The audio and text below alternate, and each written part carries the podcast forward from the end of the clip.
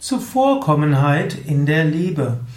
Ein Eintrag im Yoga Vidya Lexikon der Tugenden, Eigenschaften und geistigen Fähigkeiten. Zuvorkommenheit ist ja eine Form der Höflichkeit. Es ist eine Form ja, der Manieren. Wenn du höflich bist gegenüber einem anderen Mensch, wenn du zuvorkommend bist gegenüber einem anderen, dann entsteht dort eine gewisse Freundlichkeit. Manchmal denk, denken Menschen, Zuvorkommenheit braucht es mehr in, in oberflächlichen Beziehungen. Und manche Menschen denken, ja, man sollte mehr authentisch sein. Statt irgendwo zu versuchen, höflich und freundlich zu sein, sollte man so sein, wie man eben ist. Aber die Frage ist natürlich, wie ist man eigentlich? Ist man wirklich ein Rowdy? Ist man wirklich unhöflich? Was man isst, ist letztlich auch ein Produkt der Erfahrung, ist ein Produkt der Gewohnheit. Angenommen, du putzt dir jeden Morgen die Zähne, dann gehört es zu dir, dass du jeden Morgen die Zähne putzt. Angenommen, du hast bisher dir noch nie mit Zahnseide den Mund gereinigt, wenn du anfängst, ist das irgendwie komisch. Aber angenommen, du hast dann ein halbes Jahr jeden Tag Zähne gereinigt mittels Zahnseide, ja, dann gehört das einfach zu dir. Das bist du halt. Und so ähnlich auch, angenommen, du bist ein höflicher Mensch, du hast dich darin aus, hast darin geübt, ein höflicher Mensch zu sein, dann bist du ein höflicher Mensch. Dann ist es nichts Oberfläche, sondern es gehört zu dir. Höflichkeit, insbesondere wenn sie verbunden ist, auch mit Liebe und mit Freundlichkeit. Ja, wie kannst du Liebe und Freundlichkeit äh, mehr noch leben? Du kannst Liebe und Freundlichkeit zum Beispiel eben ins Leben hineinbringen, indem du überlegst, was braucht der andere Mensch? Was will er? Wie kannst du ihm helfen? Und das ist ja diese Zuvorkommenheit. Bevor der andere Mensch zeigt, was er will, bevor er dich um etwas bittet, kommst du ihm zuvor und versuchst, ihm dort zu helfen.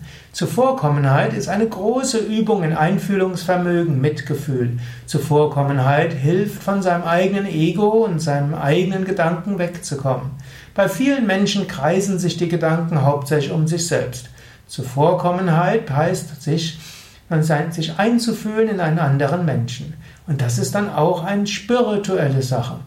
Hm, wenn du, und diese Zuvorkommenheit ist auch in der Liebesbeziehung wichtig.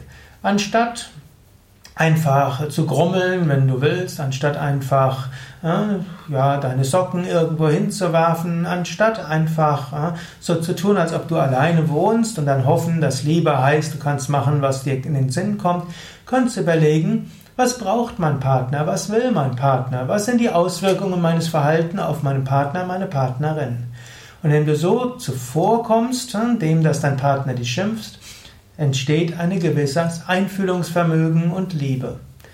Zuvorkommenheit könnte aber auch heißen, dass du auch dem anderen sagst, was du gerne hättest.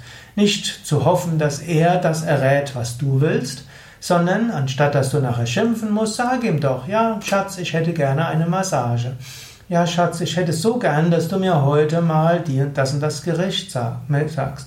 Ich würde es begrüßen, wenn du mir wieder öfters Komplimente machst.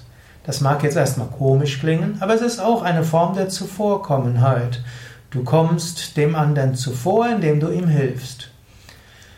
Ja, du kannst jetzt selbst überlegen, wie weit willst du diese Zuvorkommenheit üben? Wie weit willst du sie ausprobieren? Und du kannst tatsächlich auch überlegen, was könnte ich vielleicht tun? Was wollen meine Menschen, meine Mitmenschen? Was wollen die Menschen, mit denen, zu denen ich eine Liebe spüre? Und vielleicht noch mehr, was wollen andere Menschen? Und wie könntest du diese Erfahrung der Liebe weiter vertiefen? Ja, das waren einige Gedanken zum Thema Zuvorkommenheit. Mein Name ist Sukadev Bretz von www.yoga-vidya.de